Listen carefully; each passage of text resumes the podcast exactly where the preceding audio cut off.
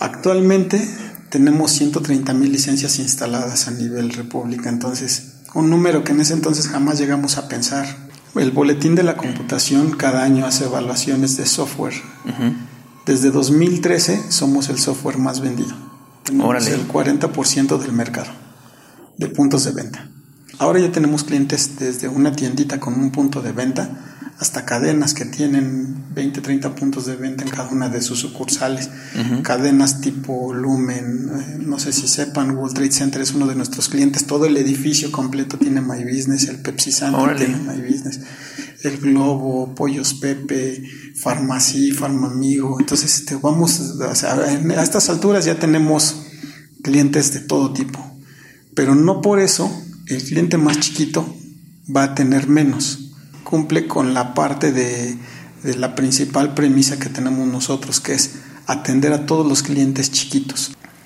A nivel república hay 1.400 distribuidores de My Business. Todos los eslabones que tiene My Business, que es el fabricante que somos nosotros, luego el mayorista, luego el distribuidor y luego el cliente, todos ganamos. Se genera una cadena de conveniencia. El fabricante o nosotros ganamos vendiendo el software y nuestras herramientas, nuestros servicios, pero el mayorista también tiene una ganancia al distribuidor, el distribuidor también gana al momento de venderle al cliente y el cliente también tiene ganancias por tener My Business. Entonces, al generar esa cadena, es difícil que se rompa.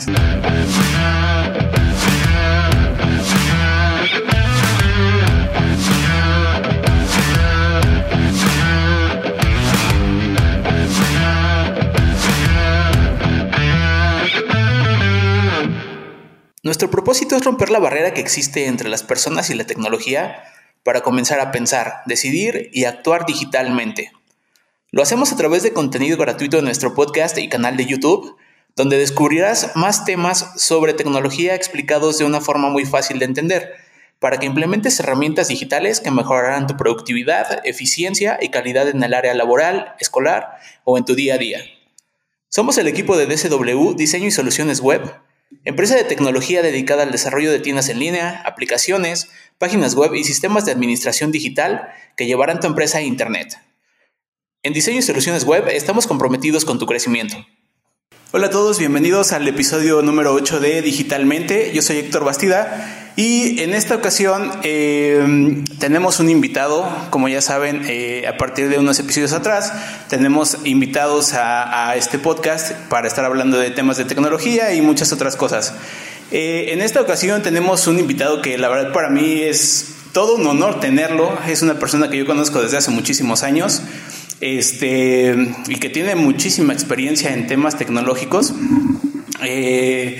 Tenemos con nosotros a eh, el ingeniero Eduardo Méndez Romero. Eh, tiene una experiencia de 25 años en temas de tecnología, programación, este, desarrollo y demás. Entonces, este, pues Lalo, bienvenido a, este podcast. Muchas gracias por, eh, pues por aceptar nuestra invitación. La verdad es que yo ya desde hace mucho te había dicho. Y bueno, hasta ahora, pues ya nos, nos diste el honor de, de estar aquí con nosotros. ¿Cómo estás? Bien, gracias Héctor. Muchas gracias por su invitación. Gracias Carla también por la invitación. Este, sí, como dices, ya tenía buen rato que quería yo también participar, por cuestiones de tiempo no se había podido. Pero bien, este, pues vamos a empezar gracias por, por, por la presentación. ¿Te has preguntado qué sería de las computadoras sin programadores?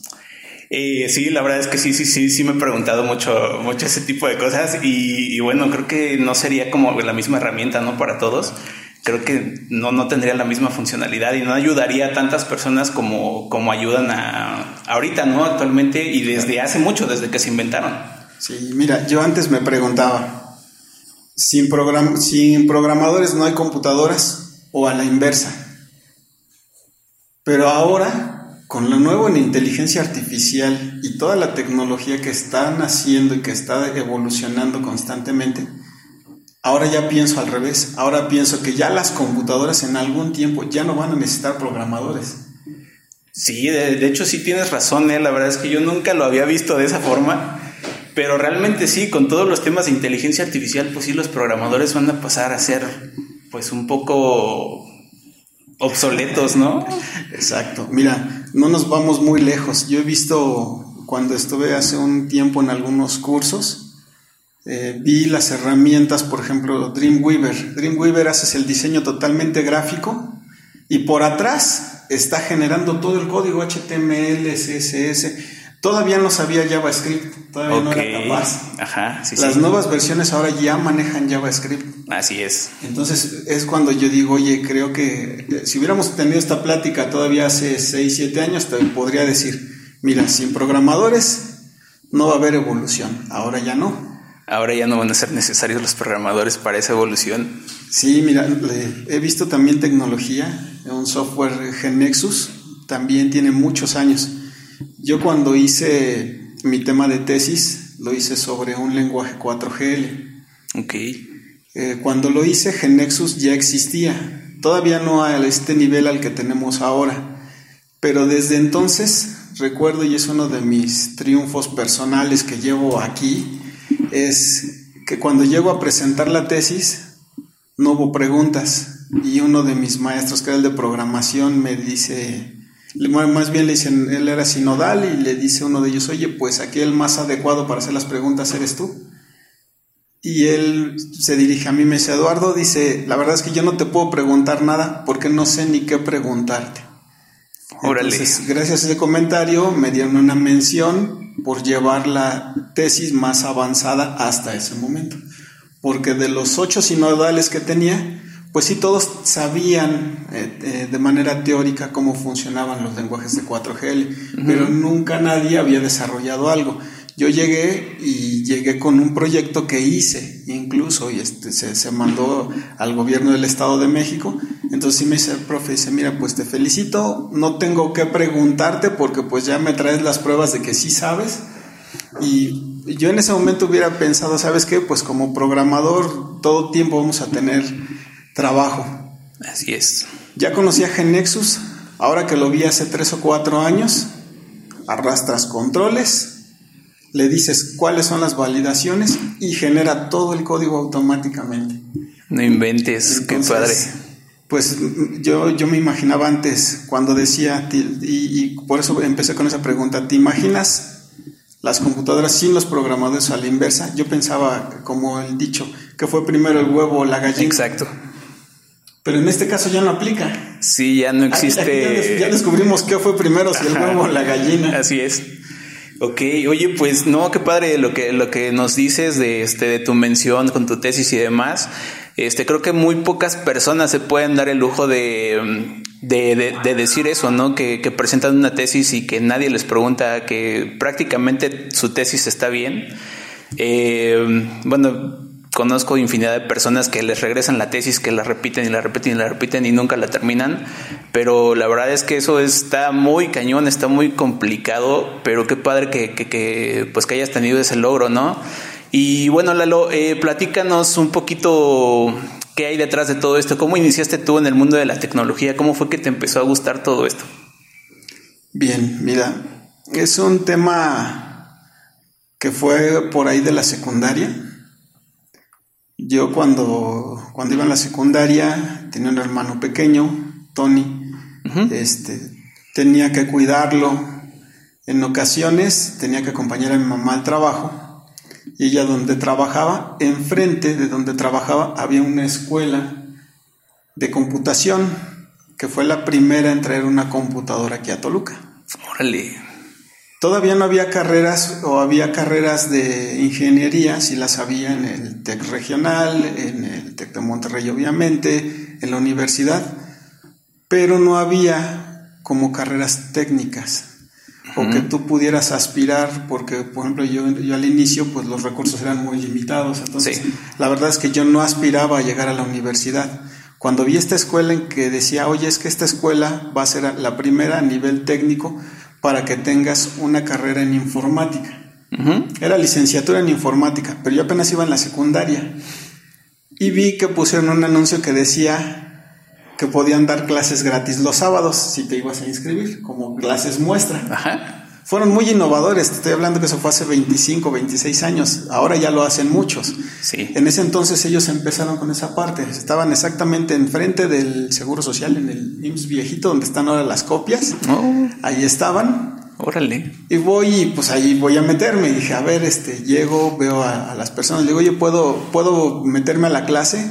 Pues me vieron, imagínate, chavito de 12, 13 pues, de secundaria. años. La verdad yo creo que la persona que estaba dando los cursos o el que estaba empezando, porque él era el que hacía todo, él traía las computadoras, las vendía, las configuraba, daba las clases, todo un emprendedor en ese entonces, yo creo que ni siquiera me tomó muy en serio. De hecho, no, este chavo nada más viene por, para saber que... Por curiosidad. Que es una computadora y me dice, sí, si quieres, vente los sábados, que es cuando vienen las em, eh, personas de empresas que se quieren capacitar en software en ese entonces, este software muy, muy viejito. Y me dijo, yo aquí te presto una computadora, ves, y si te late, pues te inscribes. Yo sabía que no me iba a inscribir porque no tenía los recursos. Claro. Fui a la clase, estuve ahí, desde prender la computadora. En ese entonces, pues ustedes saben que no había ambientes gráficos, entonces todo era a través de la consola y comandos. Me empezó a gustar, la clase duraba tres horas, entonces estuve ahí metido de 10 a 1 me gustó y dije, bueno, está bien, esto me empieza a gustar. A los ocho días vuelvo a ir y me dice, oye, no, lo que pasa es que es una clase de muestra y si quieres ya te inscribes. Ok. Y le dije, oye, pero este, pues no, la verdad es que yo creo que no me voy a inscribir. Puedo ver qué hacen los demás. ¿No te molesta? Y el chavo, no, sabes que vamos a una cosa, métete, nada más no interrumpas y si quieres vas siguiendo los ejemplos. Ahí fue cuando gracias a esa oportunidad de que me dejaron estar ahí viendo lo que hacían los demás, porque yo no podía participar, no podía preguntar. Y él fue muy claro, el chavo me dijo, mira, te voy a dar chance que estés aquí viendo, quieres agarrar la computadora y hay oportunidad, la, la usas. Y si no, pues ni modo. No te voy a evaluar, no te voy a hacer examen. Si quieres venir, ven, si no, pues también. Entonces ahí fue cuando empecé con el gusto por la informática. Desde la secundaria yo dije, ¿sabes qué? Esto de los sistemas es lo mío. Todavía no sabía qué iba a hacer. Si iba a ir a desarrollo, a programación, a redes. Todavía no sabía, pero yo decía, ¿sabes qué? Esto de la tecnología es, es lo mío. Pero ya te, había, ya te había entrado el gusto desde ahí, ¿no? Exactamente. Entonces, así fue como empezó. Entonces fue gracias a, a eso y ya desde ahí dije, bueno, pues vámonos del lado de la tecnología. Y bueno, después de todo esto de la secundaria, pues supongo que ya te, te fuiste después de eso, este, estudiaste como tal y todo. Eh, ¿Cómo fue que decidiste eh, que la programación era lo que te querías dedicar? ¿Y cuántos años llevas en, en, este, en esta onda de la programación y el desarrollo, Lalo? Ok, mira, es complicado. Yo creo que al inicio Además, fue hace 25 años, todavía no había Google, no había. El Internet era muy limitado. Sí. Las plazas de trabajo también era complicado que te dieran un trabajo en la parte de la informática si no tenías algún título o alguna experiencia. Todavía siguen habiendo esas barreras, pero imagínate si las hay ahora, imagínate hace 25 años. Sí, estaba mucho peor. Estaba todavía muy difícil. Entonces yo empecé a incursionar en todos los temas eh, sistemas operativos, bases de datos, redes, software y programación. Entonces, la verdad es que tuve maestros excelentes a la hora de ir en la, en la carrera, tuve maestros que, que no eran nada apáticos, que nos compartían también todo su conocimiento y toda su experiencia y te lo digo porque en, el, en, en, estos ambientes, y tú lo sabes bien, conoces a mucha gente y no todos son, son de, esa, de esa, o sea, no todos te comparten. Sí, la verdad es que sí, mucha gente se, se queda con el conocimiento solo para ellos. Exacto, entonces es complicado. Entonces esos, esos profesores nos, nos enseñaron todo lo que había que enseñarnos. Entonces yo estuve viendo, a ver, vamos por, por la parte de, del hardware, por la parte de las redes, y así estuve buscando diferentes alternativas. Más bien yo quería aprender de todo. para mí en ese entonces era, era yo saber, quería saber de todo y no me quería especializar. Yo más bien quería ser especialista en todo. Todo, exactamente. Entonces, me quedé, ya sabes, a esa edad te quieres comer el mundo. Entonces dije, sí, yo voy a hacer de todo. Entonces, si me preguntan de redes, ya sé. Si me preguntan de sistemas operativos, ya lo sé. Si me preguntan de este, programación, también ya sé. Entonces, eh, eh, a partir de ahí quise incursionar en todas las ramas.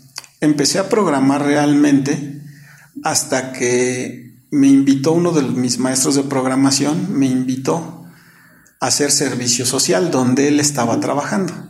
Obviamente él necesitaba programadores. Y lo que dijo, ¿sabes qué? Pues incluso todo, todo lo hacen y hasta cierto punto lo veo válido, porque te dan una oportunidad. Entonces él me dijo, oye, Lalo, ¿quieres venirte como becario? No era becario, me dijo, ¿quieres hacer tu servicio social en donde estoy?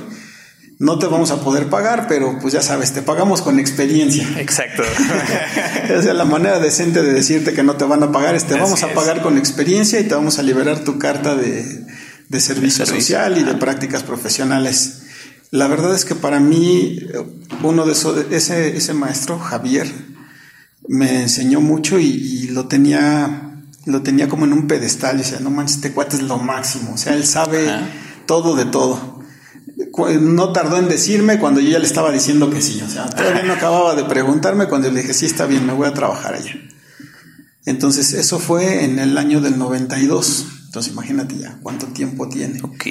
Todavía no hacía sistemas eh, para, para uso de, para, o sea, para algún usuario final todavía no, los proyectos de escuela. Llego con él y me dice, bueno, pues tú vas a entrar aquí como programador y lo que vas a hacer es, yo te voy a decir qué vas a hacer, qué módulos vas a hacer. Tú no vas a tocar bases de datos, no vas a nada, vas a hacer específicamente cosas de programación.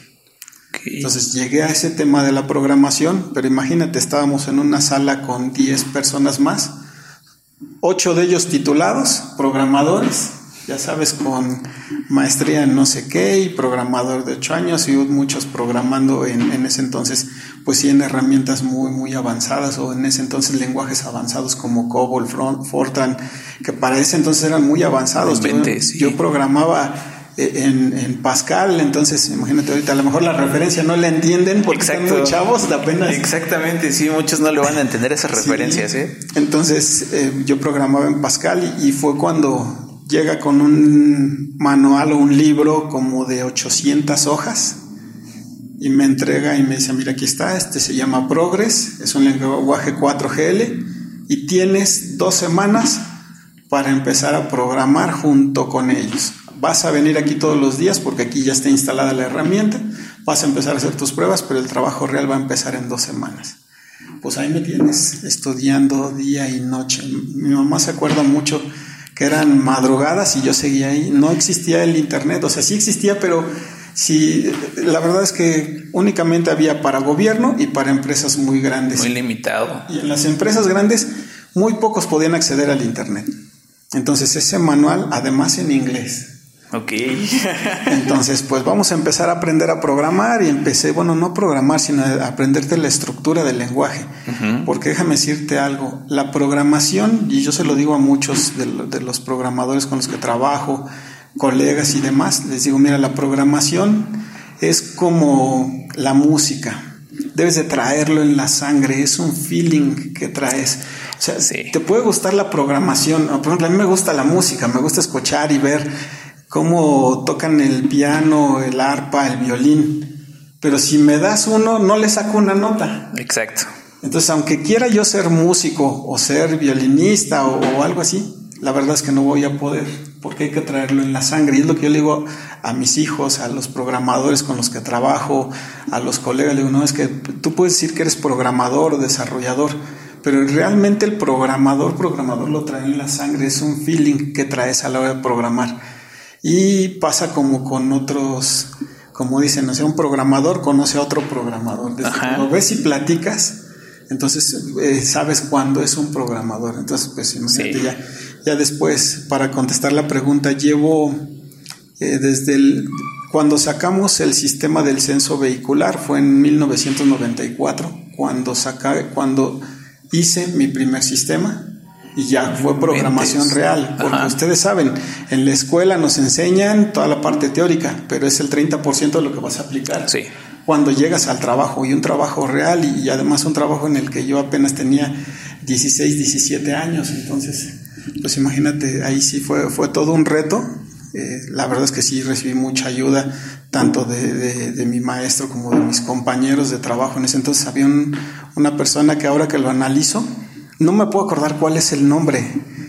Ya llevo mucho tiempo acordándome cómo se llamaba, porque él sí era un programador de verdad. Ahora que lo pienso, digo, es un programador de verdad, porque era era muy, era reservado, callado, no platicaba con nadie, como son los programadores.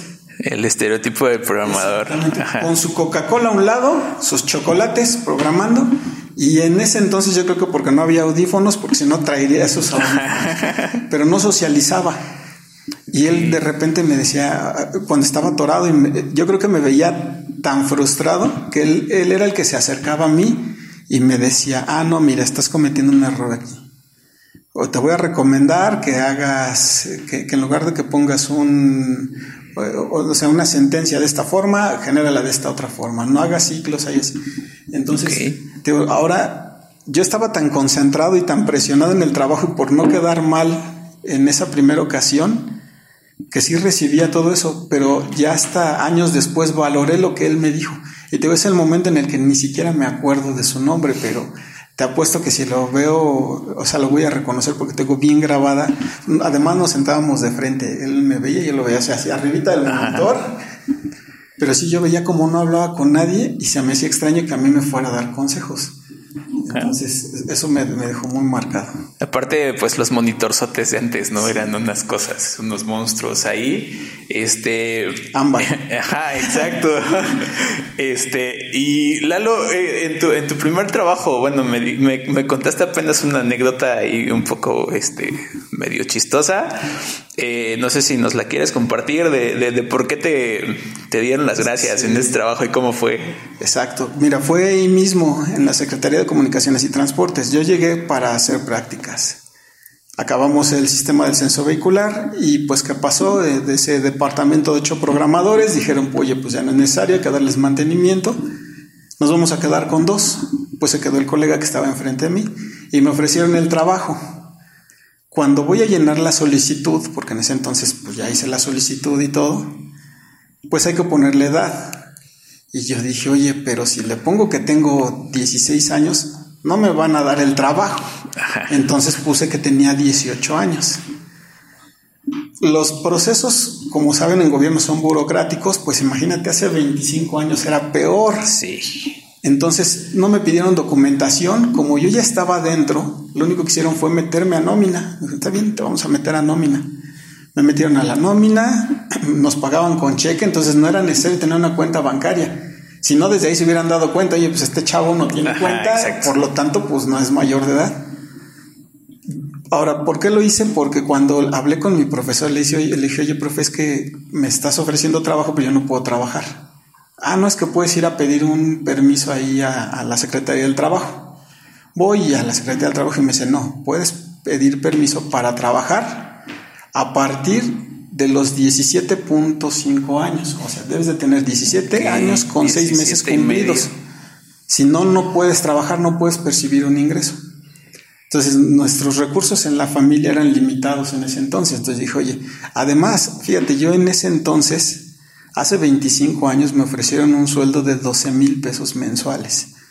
Hace 25 años. No era, una, la nota. Era muchísimo dinero. Yo calculo que era el equivalente a 40, 50 mil pesos de ahora. Sí, sí, sí. Entonces, este, pues con, con, mi amigo, un, un, amigo muy querido que es Luis Mariano, con el que estuvimos trabajando ahí, me dice, oye, pues ponle que tienes 18. ¿Qué puede pasar? Que te cachen y que te corran, pero mientras, pues ya cobraste. Pues sí, la verdad es que sí. Ya sabes, él era el diablito aquí a un lado hablando. Sí, sí, sí, lo hazlo, hazlo. Entonces, pues ya puse eso. Y llegó un momento en el que llega fin de año y pues me habla recursos humanos. Y dije, bueno, pues quién sabe qué quieran. Y ya es cuando me dicen, oye, este, necesitamos tu, tu acta de nacimiento, necesitamos tu RFC, pues ya ahí tuve que decir la verdad. Entonces me tiene un problema a mi, a mi jefe, que era también mi maestro, además él lo sabía. Nada más que pues igual yo pienso que se dio cuenta y dijo, está bien, cuando caiga va a caer, pero este sí en ese entonces me dijo, pues de modo Lalo, así es que pues vas, o sea, aquí se acaba todo, o sea, no, te vamos a poder dar finiquito, se mira, lo que va a pasar es que pues nada más sabes que aquí se acabó, ese recurso ya se, se invirtió en ti, entonces pues hasta ahí va a llegar. Ok. Pero sí, ese, ese fue el, anécdota de cuando, cuando tuve mi primer trabajo y cómo fue como salió. conste que no fue por mal elemento. Sí, exacto, no fue por mal elemento, fue por falta de edad. Exacto. Este, no, pues qué, qué, qué, qué interesante. Y la verdad, pues supongo que sí obtuviste muchísima experiencia de eso. con siempre se obtiene experiencia de, de, todas las personas con las que trabajas, ¿no? Entonces, este, pues esta persona en específico que comentas, pues supongo que sí aprendiste bastante de él. Claro. Ok, pues sí, Lalo, la verdad, pues como te decía, ¿no? Bastante interesante cómo, cómo ha sido tu, pues tu, tu incursión en este, en este mundo de la tecnología, que la verdad es enorme. Eh, ahora, ¿cómo, ¿cómo, percibes tú que has vivido un poco más esta, esta, esta transición de, de, las tecnologías iniciales a lo que tenemos ahora? ¿Cómo, ¿Cómo ha sido para ti esa evolución? Ok, mira, incluso si ustedes han visto la evolución y la han sentido a pasos agigantados, imagínate yo que estuve cuando, los primer, cuando salieron los primeros sistemas operativos de Microsoft, cuando era MS2 nada más cuando el gigante era Unix. vi, nacer las primeras versiones de Linux. No Entonces, pues imagínate cómo he, cómo he vivido esa transición. O sea, de, pasar de una. Mira, vamos desde software y hardware. Desde el software, desde pasar la transición de con tu disquete, insertarlo para arrancar, tenías que seguir ciertas, ciertos comandos de consola para arrancar nada más la pura computadora y después cargar tus programas sin ningún ambiente gráfico, con monitores negros con letras ámbar, verdes o naranjas. Exacto. Eh, redes también de cable coaxial, este, teclados durísimos que no traían la ñ. A mí me tocaron todavía en los inicios puros teclados sin la ñ, porque en México todavía no se comercializaban bien las computadoras Ajá, Exacto. Entonces podías tener una computadora personal, pero el teclado venía en inglés. Porque no, o sea, todavía México no tenía o no estaba preparado, ni siquiera era un mercado potencial para una computadora. Entonces, por lo tanto, aunque tú veías que el teclado decía HP, el teclado venía en inglés. Entonces, pues eh, empiezas a ver cómo evoluciona. Yo, yo cuando empecé no había mouse. O sea, el mouse fue un invento para Windows, para el entorno gráfico de Windows en la versión 1.0, con un solo botón. No había más botones. Entonces, eh, sí, la verdad es que es, fue un cambio abismal. Yo estaba maravillado al inicio. Imagínate si de por sí cuando empiezas a programar y ves un hola mundo la primera vez y te emocionas. Sí, Imagínate la primera vez que ya viene un entorno gráfico, una ventana con un botoncito hecho por mí, entonces también me sentía así como que realizado que, oye, ya puedo programar lo que sea. Sí. Entonces sí, la, la cuestión es que la evolución del, de los sistemas ha sido exponencial. O sea, yo eh, me siento afortunado de vivir esa transición. Ustedes también la están viviendo. Pero, o sea, yo estoy en un tema en el que imagínate empezar de un sistema operativo, disquetes de 128 KB para arrancar una computadora. Ahora tener almacenamientos de petabytes Sí, no inventes, es una diferencia abismal, la verdad, de todo eso. No, no, no. Yo creo que en, algún momento ni siquiera pues te imaginabas que, que íbamos a llegar a este punto, ¿no? Exactamente. No, ahora, por ejemplo, yo te repito, la programación como la concebíamos antes los programadores era, o sea, escribías para cualquier tipo de función, una validación escribías 40, 80, 200 líneas de código Ahora, por ejemplo, este, ves lenguajes como Python, Angular, en donde escribes únicamente dos palabras para hacer una validación, o sea, llamas a una clase y a una función y hace miles de cosas. Sí. Entonces, o sea, es una evolución muy, muy importante. Además que aquí en, la parte mental, en la parte de, de la lógica como, como humano y como programador, también es un cambio muy interesante. Es lo que, lo que comento con, con amigos que, que, tengo ya igual, que, que, tienen muchos años programando. Le digo, oye, ¿tú te imaginabas que hace tiempo podías hacer un sistema con 30 líneas de código? O sea, no, no te, o sea, nada más, si sabes, si sabes utilizar bien las herramientas actuales, haces un sistema de la noche a la mañana, entonces, ¿te imaginabas eso? Entonces, es complicado a veces también entender y que te caiga el 20 de, cómo evoluciona la tecnología y el hardware, que ese también va dos pasos adelante del software. Sí, y bueno, sobre todo en la parte de programación del software, o sea, tú viviste todo ese cambio, como dices, ¿no? De hacer un, un programa con miles de líneas de código a ahora, este, hacerlo con tal vez cientos, ya no, ya no irte a miles de líneas, sino cientos de líneas o hasta decenas de líneas nada más. Este, tú, tú cómo, cómo, este, no sé, ¿cómo, cómo, cómo ves esa parte de, de que de que ahora ya es más fácil hacer, programación, que ya no tienes que pensar tanto, o sea, sí, sí, sí debes tener un pensamiento lógico este, y todo este tipo de cosas para, pues para hacer, como dices, ¿no? las, las funciones, sentencias y demás. Este, pero ¿cómo, ¿cómo has vivido tú ese, ese cambio de a lo mejor pensar horas y horas y horas, días, semanas y demás, a lo mejor pensar un par de horas para desarrollar algo? Sí, mira, eso es algo que a mis compañeros y, colegas del trabajo es lo que les digo, mira. Eh, afortunadamente me rodeo de, desarrolladores muy, muy, muy hábiles. Y mira, también aquí, no sé, yo, he visto que, y lo que le digo a, a la gente que trabaja conmigo, digo, mira, cuando tú llegas aquí a la empresa, tú llegas con un perfil al que le llaman programador pero para mí ese perfil está incompleto. Para mí tienes que ser un desarrollador. O sea, un desarrollador, o sea, o sea no, no, es, no quiero que se malinterprete, o sea, un programador también tiene muchas ventajas, beneficios, tiene muchos conocimientos y demás. Pero yo creo que ser programador en este tiempo ya no es suficiente. Tienes que ser un desarrollador. Un desarrollador debe de saber de infraestructura, de sistemas operativos, de seguridad, de base de datos, de cloud. Debes de saber de todo. Así es. Te, te vuelves un desarrollador. Dentro del desarrollo hay una tarea que es el análisis. Entonces, cuando vas a desarrollar alguna solución, porque es lo que yo les digo a mis colegas, mira, no, nosotros no desarrollamos sistemas, o sea, sí velo, si quieres llamarlo ahí así, llámalo así.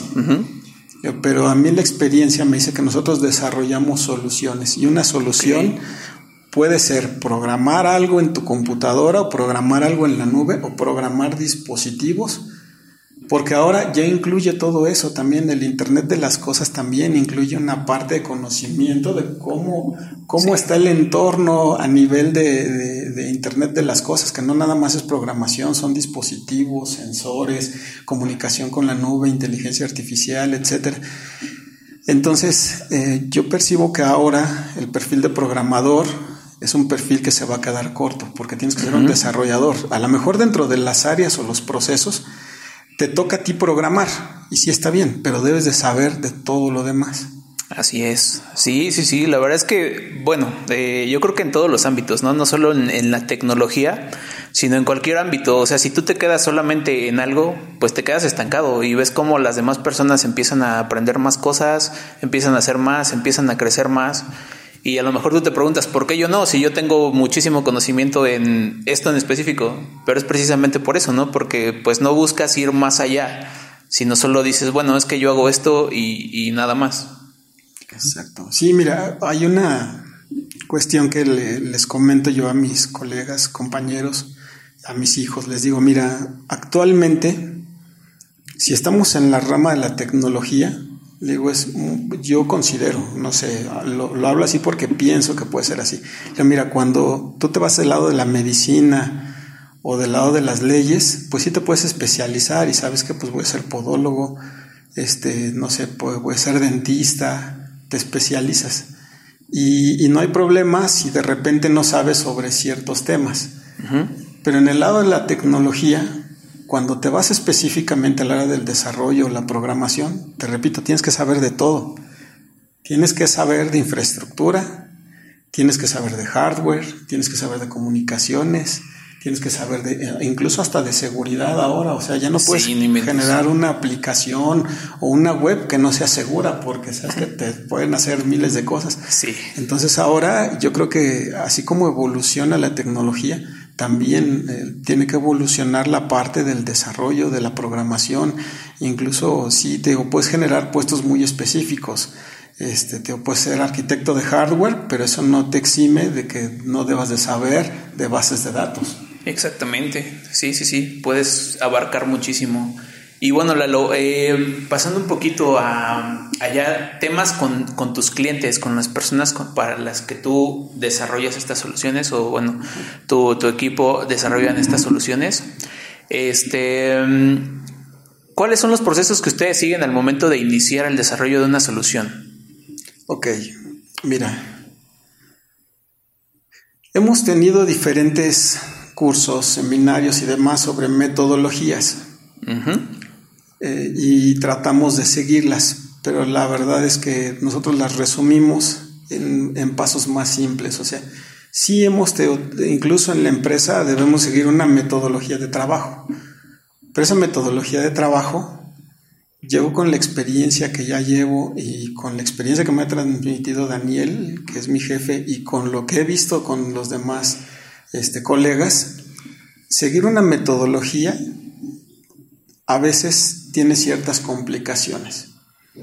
Nosotros los resumimos y, yo les digo, mira, cuando vamos a atender a un cliente vamos a hacerlo un tanto más simple. O sea, sí, a lo mejor nosotros hacemos algunos procesos que en el análisis pues hay que hacer un diagrama de flujo, hay que al final hay que documentar, etcétera. Sí, pero eso no se lo vamos a explicar al cliente.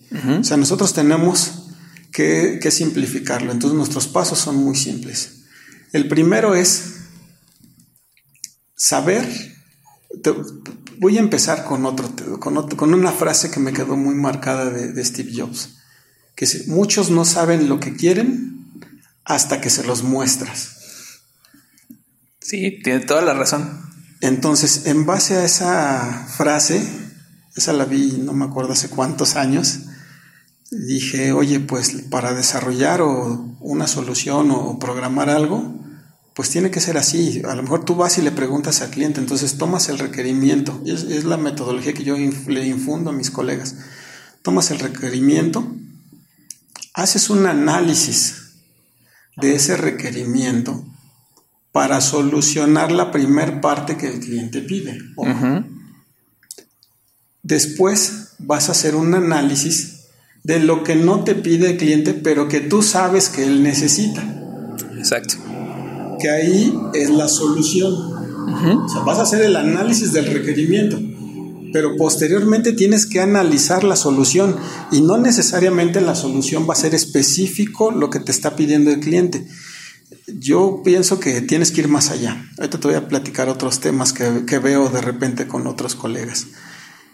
Ya después que tienes todo eso, vamos a la parte de la programación, pero es una parte que ya es mínima. O sea, ya cuando tienes bien digerido el problema y ya tienes la solución completa, ya pasar a la parte de la programación, la verdad es que ya se vuelve facilísimo. Entonces, este, prácticamente nuestra, nuestra metodología es seguir esos cuatro pasos. La metodología incluye muchos otros pasos, pero yo ya lo que hago con mi equipo de trabajo es, mira, yo divido nuestra metodología y se la dejo a los especialistas. Yo eh, quise ser especialistas. Te repito, todos desarrollan y es, y es lo que les digo, mira, tú llegas y tienes que volverte un desarrollador, no, no nada más vas a programar ya. Pero sí veo ciertas características en cada uno de ellos. Entonces yo sé que algunos son buenos para el contacto con el cliente y para saber eh, preguntarle al cliente y que el cliente le tenga la confianza de decir qué es lo que necesita. Pero esa misma persona tal vez no puede hacer la programación o no puede expresarlo a, la parte de, los de arquitectura de, cloud, no les puede expresar cómo va a necesitar la solución, qué repositorios, qué tipo de tecnología va a utilizar. Pero entonces para seguir la metodología, ahora yo les digo, mira, tú te vas a encargar del análisis, ya que lo tengas analizado, se lo vas a pasar ya todo digerido al programador. Y el programador debe de entender todo lo que le estás diciendo y llegar a la solución que tú quieres. Y ya después de eso tenemos al implementador. Entonces ya hicimos el, equipo y así. Entonces, aunque el programador sabe perfectamente recabar requerimientos y demás, ya no. O sea, yo lo que hago es, ¿sabes qué? Lo divido, unos analizan, o sea, recabas el requerimiento, analizas cómo lo vas a solucionar, haces la solución, después programas hasta ahí que llega el trabajo de, estas dos personas. Y tengo un tercer equipo que es el que se encarga de recibir todo lo que les dan que también saben el proceso, saben programar y lo que hacen es, ah, ok, ahora voy a probar y voy a implementar. Claro. Voy a dar mantenimiento. Entonces, esas son las etapas, pero yo lo hago con diferentes equipos y créeme, creo que es una forma muy rápida. Eh, hay un cliente que tenemos muy, muy importante que se queda asombrado. O sea, nosotros competimos con empresas muy fuertes, pero a la hora de dar una solución, eh, ellos saben que somos tan rápidos en la manera de trabajar que a veces eh, abusan y de repente nos dicen, oye, necesito que me hagas tal cosa, necesito solucionar tal problema, pero lo necesito ya para dentro de una semana o para dentro de dos semanas. Mientras que si se lo piden a otro proveedor, él le dice, oye, sí, pero pues yo te empiezo a hacer el análisis dentro de 15 días, te entrego este, todo ya funcionando dentro de tres meses. Entonces, a veces también esa parte, o sea, es como dice un amigo dice Daniel, es que es tu mayor virtud, pero también es tu mayor debilidad o más bien es uno, eso, eso es un problema, es tu mayor problema. Sí, al final te conviertes en víctima de tu propio éxito. Exactamente. Porque sí, pasa en muchos lados, ¿no? Que empiezas a hacer las cosas, o sea, las haces bien y las haces rápido y entonces te empiezan a cargar de eso. Exactamente, como dices, eres víctima de tu propio éxito. Sí, sí, así es. Y Lalo, bueno, dentro de tus desarrollos con tus clientes y demás, ¿qué, consideraciones eh, deberían tomar las empresas al momento de desarrollar soluciones o, pedir el desarrollo de soluciones? Antes de esto, antes de, iniciar con el desarrollo de su solución, durante el desarrollo de su solución y posterior a, que se, ya se implementa la solución como tal. Correcto. Mira, ese es un punto muy importante para, las, para todas las empresas aquí en México. Eh, y eso me toca verlo constantemente. Antes de pedir alguna solución, llámese desarrollo, llámese software, lo que quieras, lo primero es, debes de prepararte o saber si estás preparado para una evolución tecnológica de ese tipo. Ok. ¿En qué aspecto? En el aspecto humano. Debes de saber si tienes el recurso humano para hacerlo. Porque no nada más es llegar y poner un sistema, no. Se van a involucrar gente eh, de, tu empresa, de la operación, de la gerencia, de cualquier lado. Entonces tienes que, tienes que analizar que estés preparado para ese cambio tecnológico. Otra parte importante es la parte mental o la parte de, aceptar el cambio. También debes de estar consciente. A mí me han tocado muchos clientes que dicen, mira, yo voy a hacer esto sí o sí y sé que me va a costar trabajo, pero estoy dispuesto a hacerlo. Entonces hay que cambiarles el chip al dueño del negocio o a los socios o a como quieras llamarle, pero también a la parte medular de la empresa, que es toda la parte de la operación. Tienen que estar dispuestos a automatizarse. Muchos tal vez por miedo rechazan el cambio, dicen, oye, es que me van a quitar, me van a mover, me van a correr. Entonces, eso, es, antes de todo eso tienes que estar preparado con todos estos elementos. Si no estás preparado con todos esos elementos, eh, es difícil que, que, sea exitoso un proyecto. Entonces, es importante que tengas esos elementos y que tengas la mentalidad de evolucionar tecnológicamente. Eso es lo más importante, que tú quieras y estés convencido de la evolución tecnológica que va a tener tu negocio. Ok. Es el primer punto antes de. Durante el desarrollo es importante también que estés consciente que el experto te va a decir qué está bien y qué no está bien y tienes que aceptarlo. Sí, claro.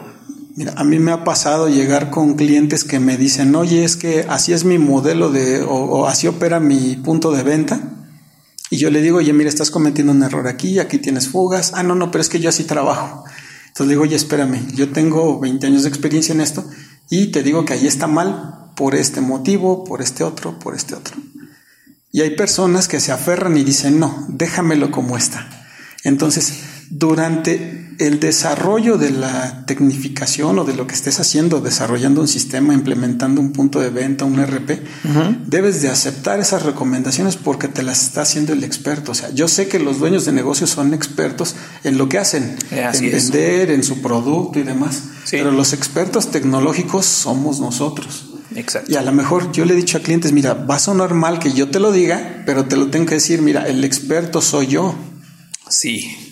Y bueno, la- perdón que te interrumpa, Lalo, pero ahí sí es un punto bastante importante porque sí hay muchas personas que tal vez por ya, eh, la- como dices, ¿no? La mentalidad que ya traen, la forma de trabajo que traen, que muchas veces es heredada de sus papás, sus abuelos, etcétera, ya traen algo muy marcado, ya es algo muy arraigado que es muy difícil que lo cambien. Sin embargo, pues deben pues deben entender eso, ¿no? Que, que realmente mm, si les haces una recomendación es porque tú ya, tú ya has vivido eh, ese tipo de situaciones con muchos otros clientes Exacto. y sabes qué es lo que realmente le puede funcionar.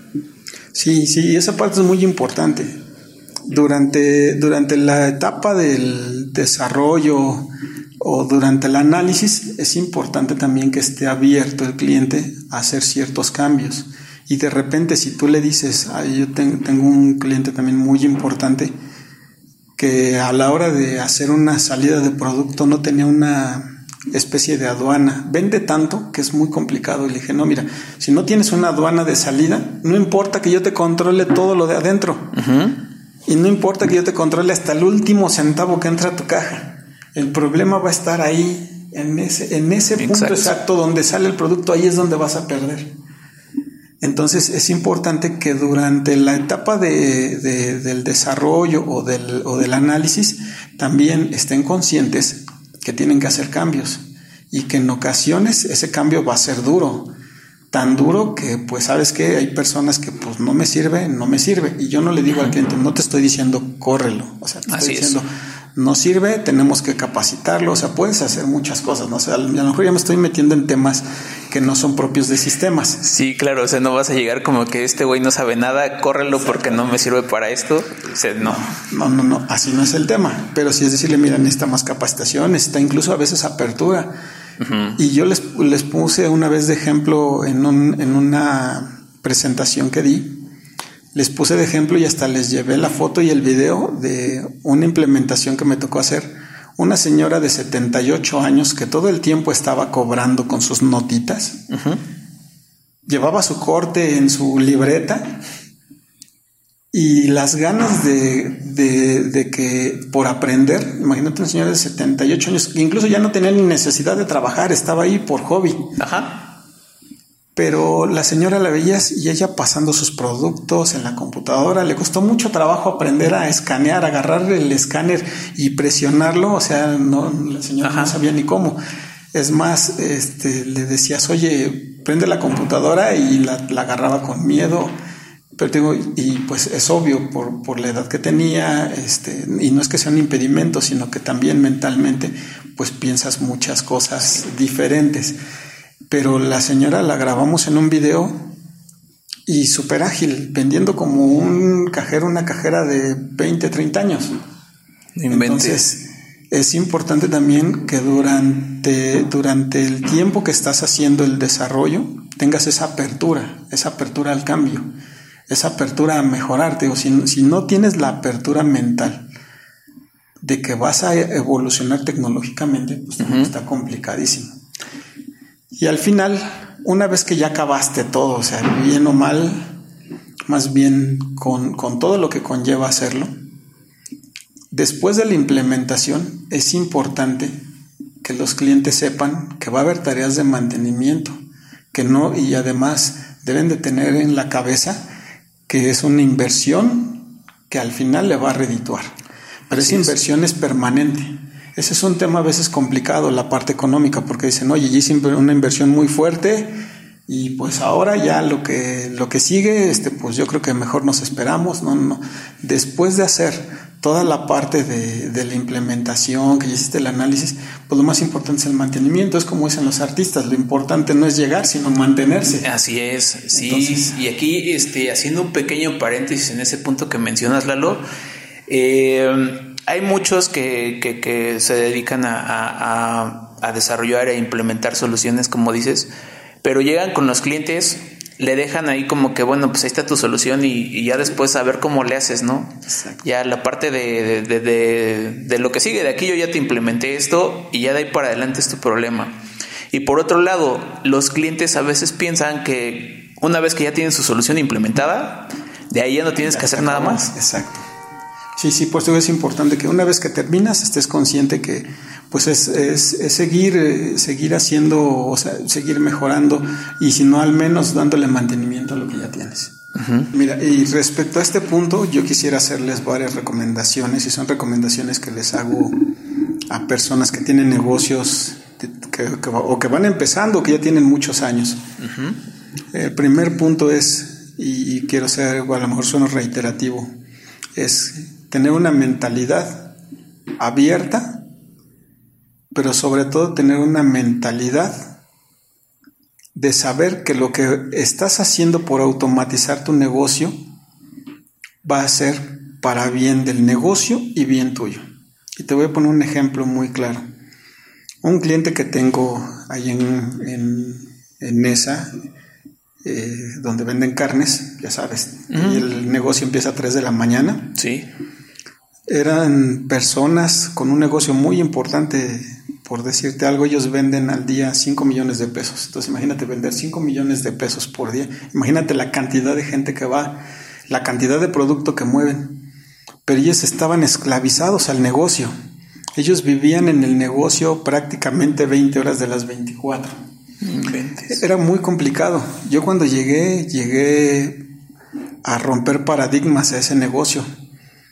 Y en algunos casos incluso hasta tuve que llegar 2 de la mañana porque a mí la dueña me dijo, a ver Lalo, yo quiero que estés aquí a las 2 de la mañana para que veas cómo empieza el negocio. Okay. ¿Cómo abrimos? Porque tenían cajas registradoras, no tenían computadora. Ajá. Y no tiene mucho, tiene 10 años. Entonces imagínate, para un negocio de ese tamaño usar cajas registradas, entonces, oye, pues es... O sea, yo era impensable para mí. Sí, no inventes. Cuando me dice, te quiero aquí 2 de la mañana para que veas cómo es el proceso, porque yo llegaba a 8, 10 de la mañana, o sea, horario normal. Ajá, exacto. dice, no, es que esto no es nada, necesito que veas mi operación para que me des una solución. Ok, adelante. Me dice, pero quiero que estés aquí una semana. Bueno, está bien, ahí me tienes siguiéndome este, a Nesa y a, la, calle donde están las carnicerías. Y veo que la operación era impresionante. Yo le, decía a mucha gente, oye, es que parece que están regalando carne. O sea, filas y filas y filas de gente y agarrándola así como desesperados. Casi, casi peleándosela porque tienen muy buenos precios, se la pelean y saca más y tráete otro tambo y tráete quién sabe cuántas cajas. Eh, cuando la señora me, dijo, a ver, ya sabes qué es lo que necesito, le digo, sí, le digo, ya sé cómo se lo voy a solucionar. Y llegué a una conclusión con ella y le dije, mire, yo lo que voy a hacer es, voy a hacerle una solución o se lo voy a dejar de tal manera que usted no va a necesitar venir al negocio más que a supervisar si quiere. Se empezó a reír y le dice a su hija que está enfrente, son muy mal hablados, y le dice, oye, ¿cómo ves a este este cuate que dice que una vez que quede lo de su sistema, ya no vamos a, si queremos no venimos. pues ella lo reafirmó, no, está bien tonto. Llega su hijo y le dicen lo mismo, oye, ¿cómo ves al ingeniero que dice que, que después de un mes que esté funcionando el sistema, ya nada vamos a supervisar? Yo esperaba la misma respuesta de él y no. Dice, mira, dice, por eso lo traje porque Él va a ser la solución a lo que estábamos buscando. Entonces me dio el voto de confianza, pero además eso me dejó ver que Él estaba abierto y dispuesto a hacerlo, pero ni siquiera era por un fin económico, sino el fin era que el negocio funcionara solo. Entonces, si Él sí creyó en lo que yo le dije y me dio todas las herramientas, y llámese todas las herramientas económicas, humanas, todo a tal grado de si la cajera le decía es que el sistema no sirve, le decía no, ¿sabes qué, mija? Si no puedes, ahorita ponemos otra cajera, tú vete allá a empacar. Y llegaba otra cajera. Órale. Entonces, ese es un punto muy importante para todos los dueños de negocio. que estén dispuestos a mejorar y a tecnificarse. Pero eso va a representar también mucho. Yo cuando estuve ahí con ellos estuvimos, fue un proyecto de, para, de análisis y desarrollo, fueron tres, cuatro meses. De implementación fue un mes, pero sí fue muy complicado porque te rompes paradigmas. De repente ves que la gente intercambia etiquetas, que de repente se ponen de acuerdo por fuera. Entonces, cuando tú empiezas a mostrarle al cliente todo lo que pasa, a veces hasta ni te creen. Sí. Hasta que ya ven la evidencia y una vez sí la señora, a ver si es cierto, y me encara con el que estaba ahí haciendo cambio de etiquetas. Le digo, no, mire, yo no, yo no vengo a jugar ese papel, yo vengo a decirle qué es lo que está pasando. La herramienta nos está diciendo que si del producto X hay 5, pues debe de haber 5. Y si del producto Y dice que hay 10, debe de haber 10. O sea, una, le digo, en esto de los sistemas, para lo que usted nos está contratando es para hacer sumas y restas. Le digo, una computadora puede hacer infinidad de cálculos. Le digo, entonces imagínese una suma y una resta. Realmente es algo tan sencillo que lo puede hacer y lo hace bien. No hay falla.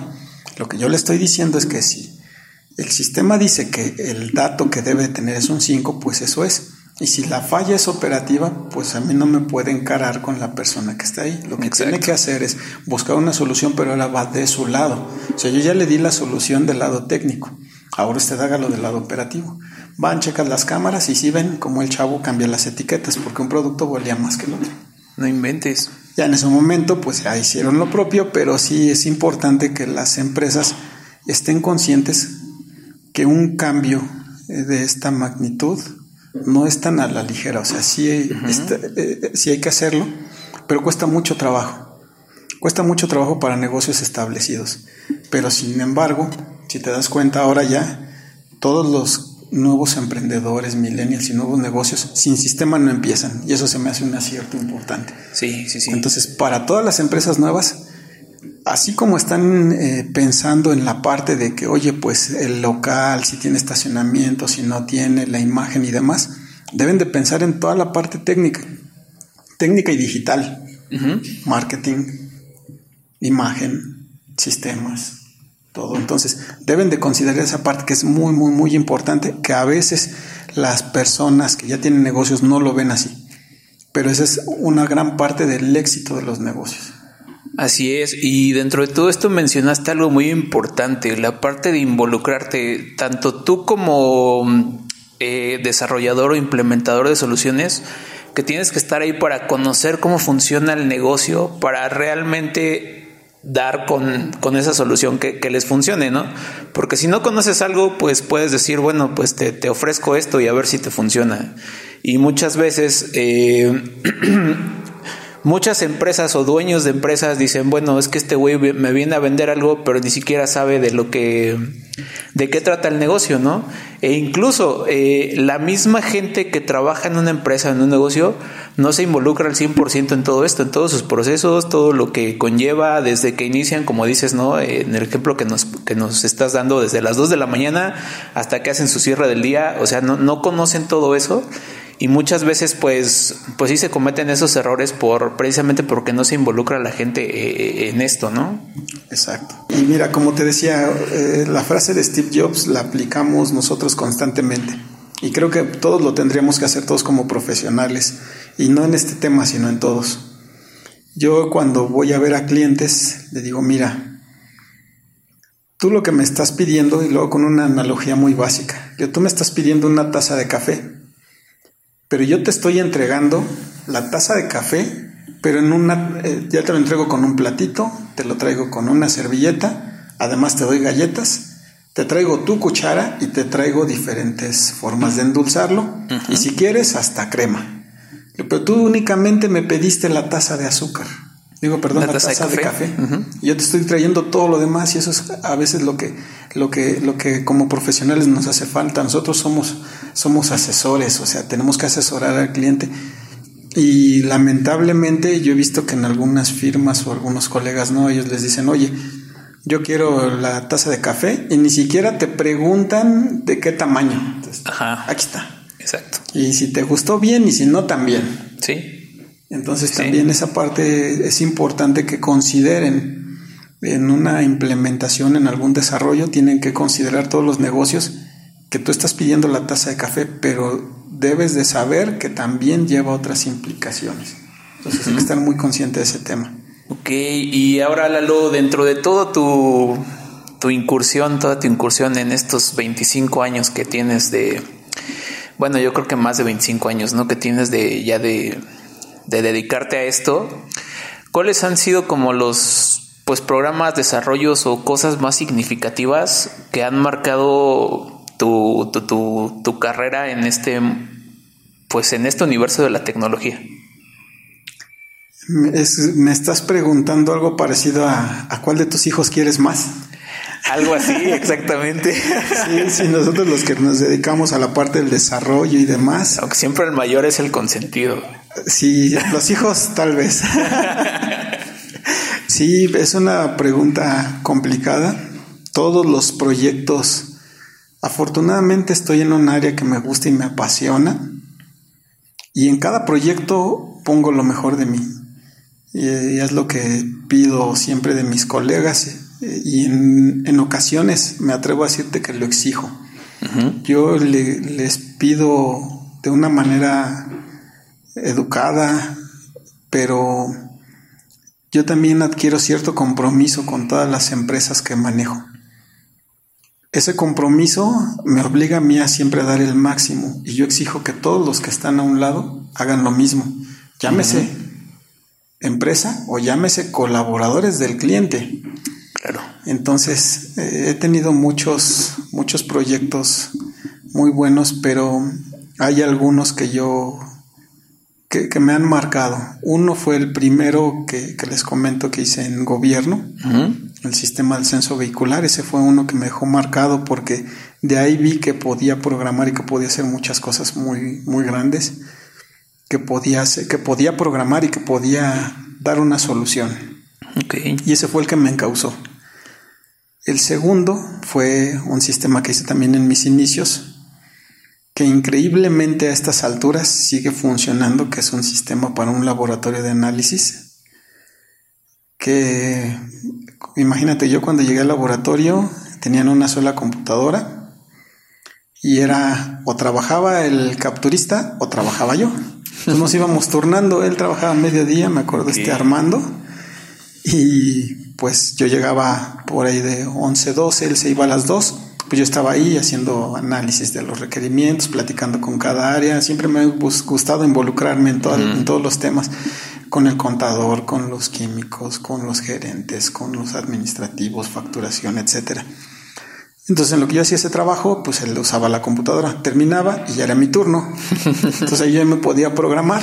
Okay. Entonces, ese software lo, lo hice y tiene tal nivel de control que todavía es la fecha, obviamente tiene su debido mantenimiento, o sea, al laboratorio voy cuatro o cinco veces al año a hacer mejoras, a de repente pues hacer cosas nuevas, porque pues también ellos tienen ciertas modificaciones a la hora de, de presentar resultados y demás. Pero es lo que estábamos haciendo cuentas con los químicos hace poco, o sea, tiene 21 años ese software. sigue funcionando.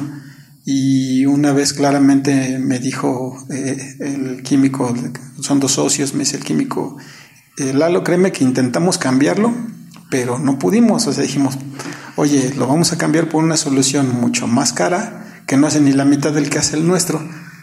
Entonces, pues mejor vamos a seguir con este. Entonces, ese también es otro software que, que pues también fue de los primeros que hice. Tiene también muchas cosas que, que si me dices hazlas, no las vuelvo a hacer. sí, hice un cálculo de regresión lineal para, para unas gráficas y pues no, la verdad es que si me dicen vuelve a hacerlo, mejor utilizo alguna librería que ya lo haga. En ese entonces lo hice todo a mano, cálculos 100% manuales, volví a acordarme de cómo hacer una raíz cuadrada. No, Entonces, sí, ese también me, me da mucho ¿cómo te explico? O sea, también me dio mucho valor ese, ese software. Y otro que también empezamos hace 20 años también, que era cuando estaba yo, programaba lo que fuera, en el lenguaje que quisieras. Este fue también en sus inicios My Business, que es ahora la herramienta que utilizamos en la empresa. Hace 21 años empezamos con Daniel y Román, eh, empezamos a programar. Eh, cuando, cuando empezamos también fue un software que vimos eh, que tenía que ser un software diferente. Y nos llevó mucho tiempo, nos llevó más tiempo el análisis que el desarrollo, es lo que te he explicado. Sí, sí, sí. Porque dijimos, a ver, necesitamos un software que se pueda comunicar a través de Internet. En ese entonces ninguno lo hacía. Dijimos que se pueda comunicar a través de Internet, pero que además no sea cuadrado. Porque si tú quieres hacer una modificación a un software, tienes que irte al código fuente, que es única y exclusivamente para los dioses de la programación, y nadie más le puede meter mano. Si dijimos, no, todos los software tienen que ser hechos a medida. Entonces empezamos a hacer con la tecnología que teníamos en ese entonces y con la poca información que había en Internet, porque te repito, las búsquedas ni siquiera las hacíamos en Google, no existía. O sea, las búsquedas eran por alta vista. Sí, y toda la información que había, además de que no venía en español, no traía ejemplos o traía ejemplos muy al estilo europeo, soluciones tipo SAP. Y nosotros dijimos, no, no, no, buscamos algo más simple, un, o sea, algo que decíamos con Daniel, nosotros nada más queremos hacer un punto de venta. Pero era, era tan poca la información y la tecnología que teníamos a la mano no era tan robusta como la de ahora, que nos llevó mucho tiempo decidir qué lenguaje, qué tipo de base de datos, qué metodología de programación íbamos a seguir. Entonces eh, también fue un software que se llevó a hacerlo dos años, que personalmente fue complicado y no fue un tema complicado por el tema técnico. Nosotros programábamos por el gusto de hacerlo, pero fue un, un año complicado en el tema financiero y económico, porque nos concentramos tanto en hacer este software que la empresa que nada más era Román, Daniel y yo.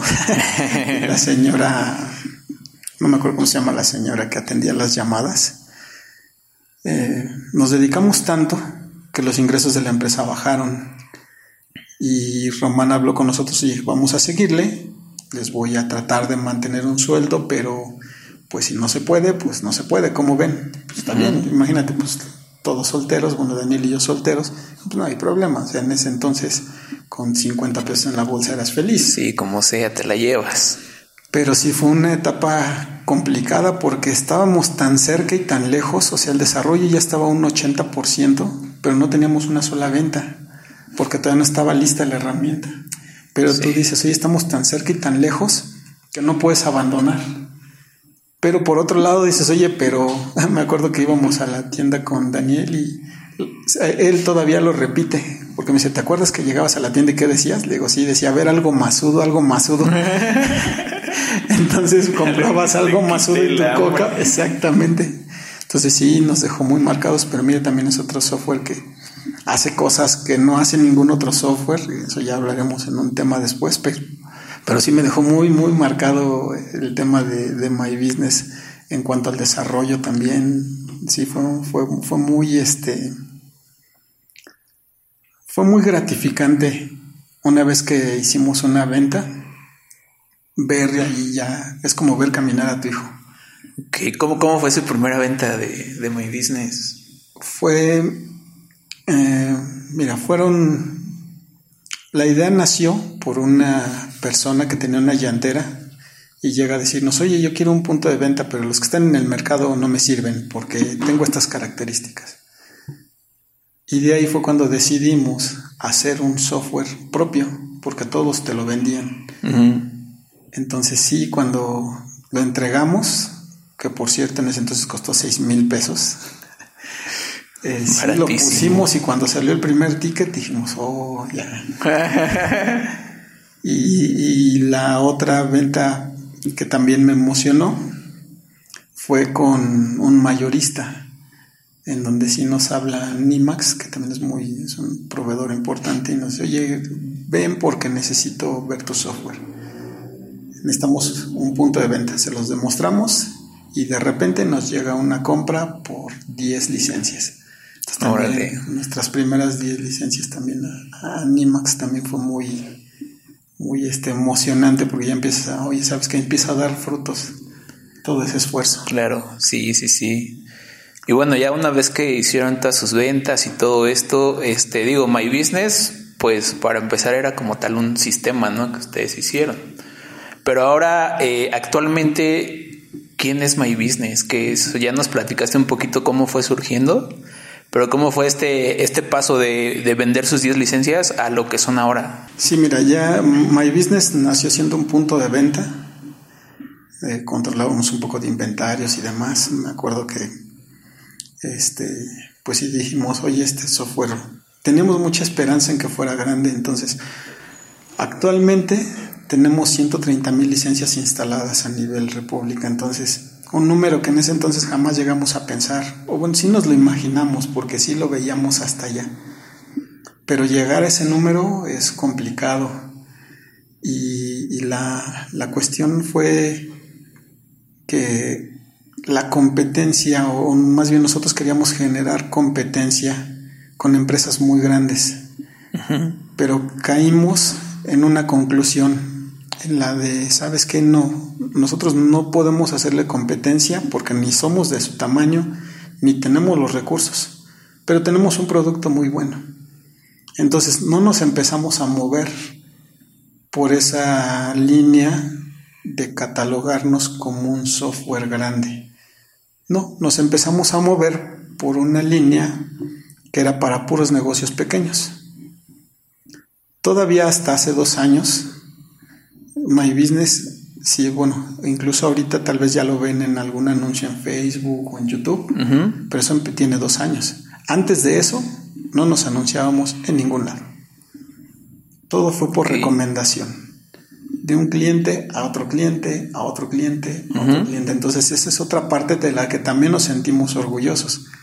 De que nuestro software, si hace lo que promete, o por lo menos hace la mayoría de lo que promete, y cumple, además cumple con la parte de, de, la principal premisa que tenemos nosotros, que es atender a todos los clientes chiquitos. Ahora ya tenemos clientes desde una tiendita con un punto de venta hasta cadenas que tienen 20, 30 puntos de venta en cada una de sus sucursales.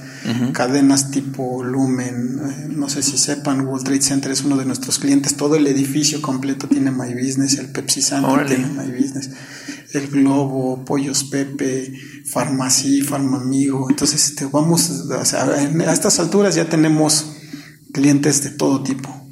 Pero no por eso el cliente más chiquito va a tener menos todos tienen la misma solución. O sea, no es, no es que digamos, ah, oye, pues es que para el cliente chiquito nada más tiene esta partecita del software, no. Sí. Ellos tienen la misma solución de la que vas, si vas y, te, si vas y te paras en el Pepsi Center, vas a ver un My Business idéntico al que tienen en la tiendita.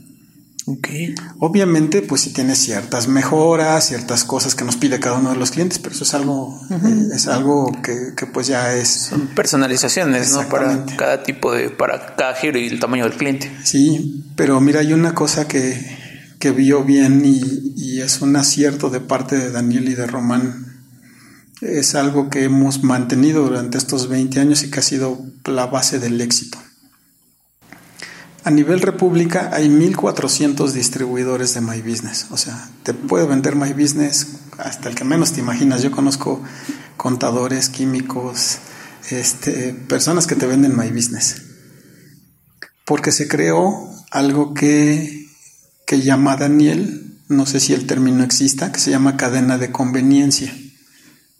Esa cadena de conveniencia es como dice él, todos ganamos, por eso se llama cadena de conveniencia. Todos los eslabones que tiene My Business, que es el fabricante que somos nosotros, luego el mayorista, luego el distribuidor y luego el cliente, todos ganamos. Se genera una cadena de conveniencia. El fabricante o nosotros ganamos vendiendo el software y nuestras herramientas, nuestros servicios, pero el mayorista también tiene una ganancia al distribuidor, el distribuidor también gana al momento de venderle al cliente y el cliente también tiene ganancias por tener My Business. Entonces, al generar esa cadena, es difícil que se rompa. Y como, si, si, te agrega ganancia en cada uno de tus puntos, imagínate qué tan fuerte se puede hacer. Entonces, eso es algo que, que es lo que luego hemos dicho con Daniel. Si generamos esa cadena, va a ser negocio para todos. Y, créeme que nosotros hemos, como te he dicho, visto clientes, el laboratorio era un laboratorio con una computadora, ahora tiene 30 computadoras, instalaciones también de no sé con cuántas personas. Eh, hemos visto crecer, por ejemplo, yo cliente las ferreterías de Tenancingo también, llegué cuando tenía dos computadoras, ahora ya tiene quién sabe cuántas sucursales, ingresos por quién sabe cuántos millones al mes. Pero es, es algo que también, este, pienso que así nació My Business y ha seguido y ha sido clave del éxito que nos genera eh, nos genera valor nos genera ganancia nos genera control entonces eh, yo alguna vez le decía a Daniel oye si, si, si tuviéramos que hacer nuevamente my business ¿qué le, ¿qué le harías de más o qué le quitarías? Y me dice, no, dice, pues si lo tendríamos que volver a hacer, lo tendríamos que hacer igual. Si le quitas o le pones, no tendríamos el mismo éxito. Exacto, sí, sí, sí, porque al final, bueno, eh, por lo que me has contado un poquito de My Business, la verdad es que es un, una solución relativamente barata en comparación con, como dices, ¿no? Con grandes empresas que, a lo mejor un negocio chiquito sí puede adquirir, o sea, que, te pueden llegar a lo mejor el señor de la tiendita aquí enfrente y pues te pregunta por una solución, pues y, a lo mejor te puede decir ejemplos de muchas otras soluciones, ¿no? Pero la mayoría de, estos negocios lo que te dicen es que es demasiado caro. Entonces, la verdad es que My Business comparado con, con todo esto de empresas grandes, la verdad es pues prácticamente está regalado. Sí, pero te digo que esa es una de las principales premisas de la empresa. O sea, nosotros tenemos que dar un punto de venta que todo el mundo tenga. O sea, nosotros también seguimos, les doy mucho el ejemplo de la Coca-Cola. Una Coca-Cola te cuesta lo mismo a ti, a mí, que a Slim. Sí. Entonces hicimos un producto que sigue esa regla. A lo mejor tenemos servicios adicionales que te dan algunas otras ventajas competitivas, la nube, business intelligence y demás, que pues sí ya tiene un costo diferente, pero bueno, la, base de la empresa que es el software, sí, así es como funciona.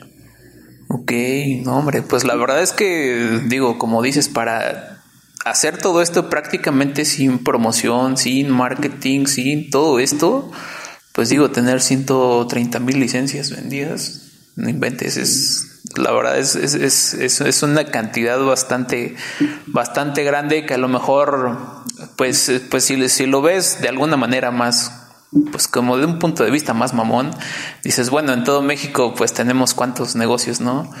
Pero para lograr esto, como pues te repito, sin promoción ni nada y solamente de boca en boca de los clientes, pues te habla de un producto bastante bueno, de que tus clientes están satisfechos y pues que su trabajo es lo que realmente ha llevado a, que, a que vendan todo esto, ¿no? Sí, no, y además, fíjate, como, como dices, a lo mejor es estos 130 mil en un negocio de 30 millones de puntos de venta, pues no es mucho, pero tenemos el gusto de que el boletín de la computación cada año hace evaluaciones de software. Desde 2013 somos el software más vendido. Tenemos el 40% del mercado de puntos de venta. Entonces también ese dato es importante y como dices, a mí también se me hace impresionante. Es lo que ahora en tono de broma le, digo a, este Román. Le oye, pues si antes se vendía solo, ahora para qué queremos marketing. Pero pues evidentemente también ya hay que incursionar en, todo eso. E incluso lo que le digo, yo creo que ya vamos tarde. Este, pero sí, así como eso, te digo, hay, hay cosas, hay números que, que de repente les impresionan. Tío, tenemos un cliente muy grande que si que una vez que me preguntó, oye, Lalo, eh, ¿cuántas personas trabajan en My Business? No, no lo podía creer. Me dice, yo, yo me imaginaba My Business muy grande. Entonces también si yo te digo cuántos somos y el nivel de clientes también van a decir, oye, ¿en serio? Porque yo cuando le digo, oye, pues somos 14 personas en My Business, pues todos se quedan así. Entonces, el cliente que tenemos que es transnacional, que es una empresota a nivel mundial, cuando volteé a ver a My Business, eh, yo he sentido, y, y, es una opinión mía muy, muy, muy personal, es que nos ven chiquitos por el, número de trabajadores. Que exacto.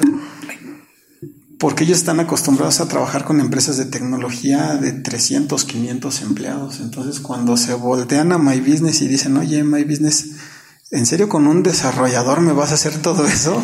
¿O con tres personas lo vas a hacer? Eh, queda muy claro que sí, pero mira, eh, todo esto se da gracias a la forma de pensar de Daniel, porque me dice, oye, somos una empresa de tecnología, tenemos que ser tecnológicos. Así es. Todos los procesos o la mayor parte de procesos están automatizados. Tú si entras a la página y nos compras lo que sea, no interviene la mano humana. Tú lo haces todo. Tú entras a la página, tú compras el software, tú lo pagas, te llega un link y tú te haces tu factura. Órale. Entonces, sí, ahí imagínate cuánto de los recursos humanos se quita.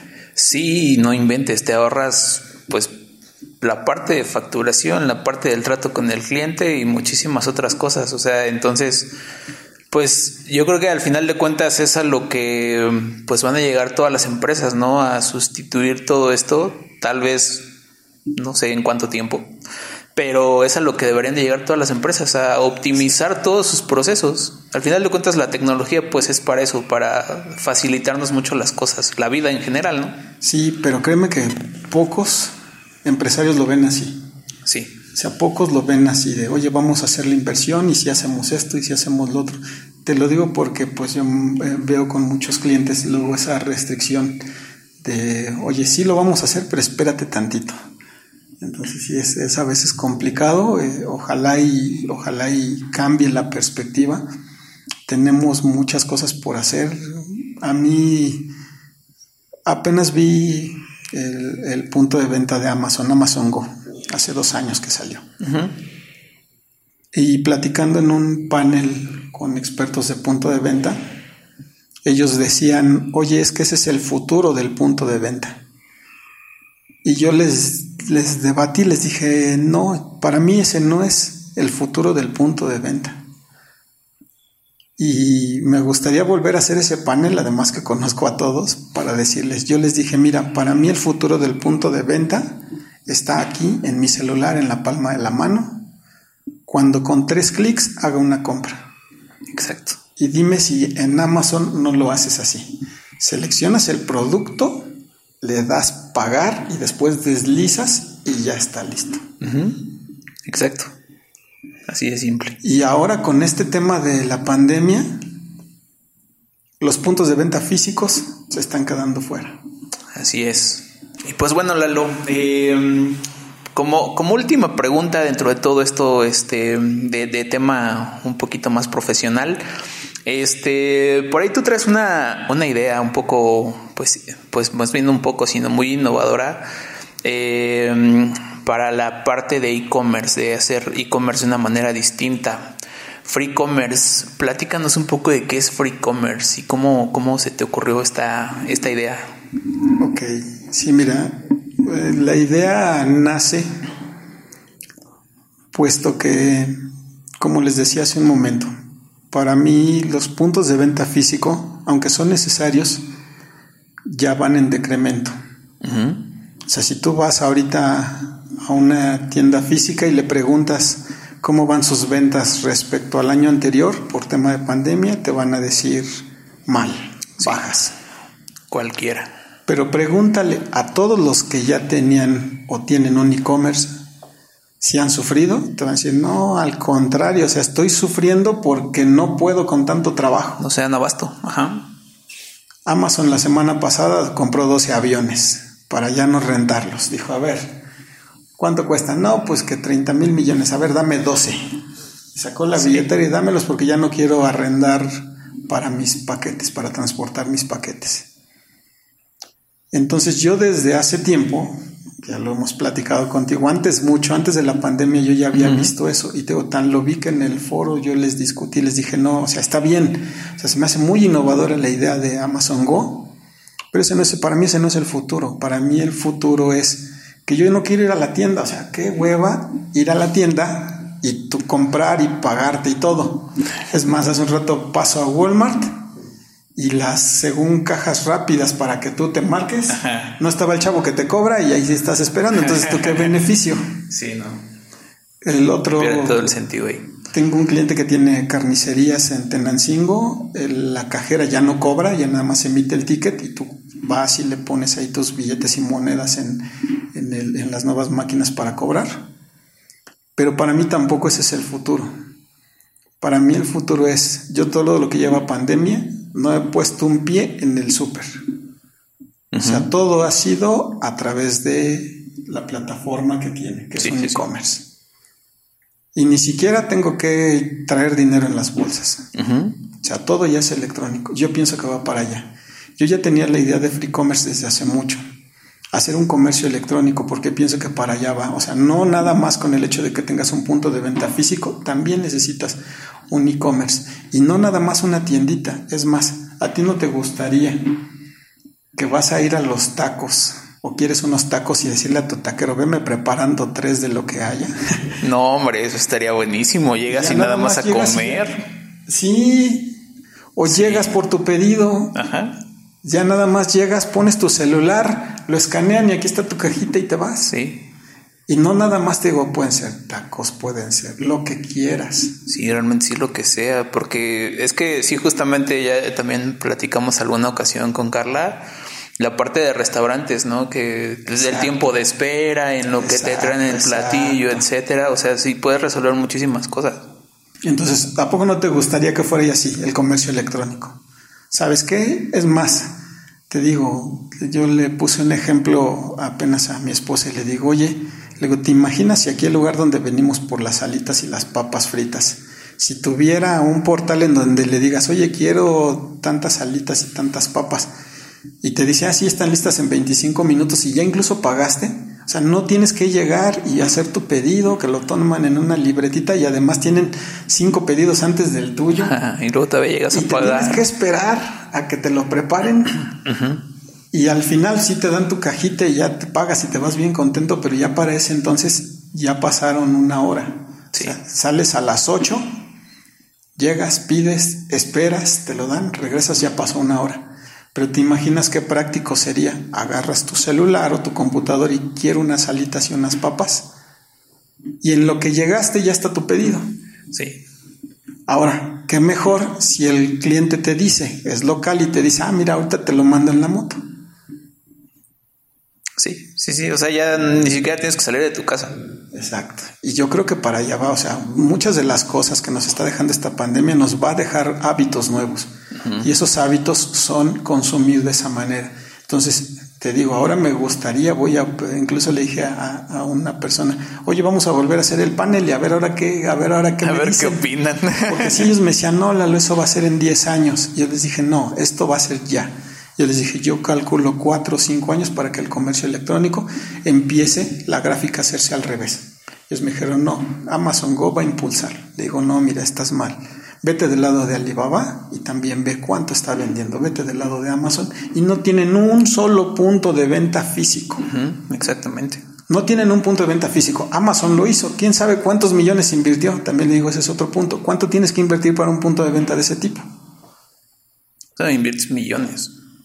O sea, imagínate, hardware y software, porque sí, sí. No, el hardware no lo hace todo, lo hace el software, no es Exacto. automático. Una, un ente inteligente está viendo qué estás tomando y te lleva a tu cuenta. Sí. Ajá. Entonces, sí, una vez dice mi amigo, no es que no digas ente inteligente, le digo, pues es que para mí eso es, es un ente, o sea, es algo, le digo, yo me atrevería a decir que es alguien en la nube, digo, porque es, es algo que ya sabe, te identifica, y Sí. sabe cuáles son tus preferencias. Entonces, eh, yo, yo lo que veo es que el comercio electrónico va muy fuerte, esto de la pandemia lo impulsó como no tienes idea, o sea, eh, yo he visto muchos clientes que, que te digo que si les preguntas que su- de su punto de venta te dicen pues va muy mal, pero afortunadamente el comercio electrónico va bien y va mejorando. Entonces, yo ya había visto antes las opciones de comercio electrónico, pero vi que desafortunadamente, y para mí se me hace un abuso, como las grandes plataformas manejan el comercio electrónico. De por sí los negocios manejan márgenes de ganancia muy pequeños, Sí, así o es. sea, 12, 15% en los mejores de los casos. O sea, sí hay algunos que manejan 20, 30, 50%, pero son los menos. La mayoría está en un 12, 10%. Imagínate meterte al comercio electrónico en donde los grandes te dicen, ah, sí, pero cada vez que vendas de ahí me vas a dar este porcentaje. A mí la verdad eso se me hace injusto. Claro. En mi particular punto de vista. Sí, o sea, yo sé y entiendo que ellos ponen infraestructura y demás, pero se me hace injusto que, que o, sea, tú, o sea, tú nada más pones la plataforma y ya de ahí estás ganando un porcentaje entonces se me hace injusto y todas las grandes plataformas así funcionan. Entonces yo dije, vamos a hacer algo que sí te paguen por el servicio, pero que no sea así de injusto. Por eso es por lo que pensé en free commerce, en donde ahí es una manera diferente de hacer las cosas. Tú haces comercio electrónico y free commerce únicamente te va a cobrar la tarea de sincronización con tu punto de venta porque ese es otro punto. Si tienes comercio electrónico, pero tienes partido tu negocio. De un lado tienes el e-commerce y del otro lado tienes el punto de venta y la parte administrativa. No hay nada que los una. Así es. Entonces ahí nació la idea de Free Commerce. Dijimos, vamos a hacer una interfaz que una esos dos mundos. Y una vez que tengamos la unión, pues lo único que vamos a hacer es, bueno, yo te voy a cobrar la sincronización y ni siquiera la sincronización de productos, sino nada más la descarga de tus ventas que te puede costar un peso, tres, depende de cómo compres por paquetes, pero así es como funciona. ¿Cuál es la ventaja que tienes? Que tienes tu sistema administrativo y si tienes la interfaz de Free Commerce va a estar sincronizando tu información de productos, precios y existencias, porque esa es una tarea que actualmente en los negocios medianos y pequeños alguien lo hace. así es. Sí, sí. Entonces, si hay soluciones que también se me hace injusto, bueno, es mi particular punto de vista. Yo sé que va a haber muchos retractores que me dicen, oye, pues es que es justo que una herramienta que, que te da un e-commerce, pues te cobre un porcentaje. O sea, es mi particular punto de vista. Pero a mí se me hace injusto que si ya adquiriste la herramienta, pues te sigan cobrando cada vez que tú vendas. O sea, sí, pero Imagínate una venta de 100 pesos, te van a quitar 10 pesos, y si haces una de 1000 te van a quitar 100 pesos, ahí es donde se me hace Sí, sí, sí, sí, y la verdad yo estoy totalmente de acuerdo con eso, o sea, muchos, pues como dices, no, habrá muchos que no, pero la verdad a mí sí también se me hace muy injusto lo que cobran este de comisiones, del uso de herramienta y de demás. Sí, es muy, muy injusto porque a final de cuentas tú como negocio lo que buscas es tener ganancias, no, no estarle pagando adicional a alguien, como dices, ¿no? O sea, ¿qué tal si haces, si haces una venta de 100 pesos, estar pagando 10 pesos o a veces hasta más a alguien que no está haciendo absolutamente nada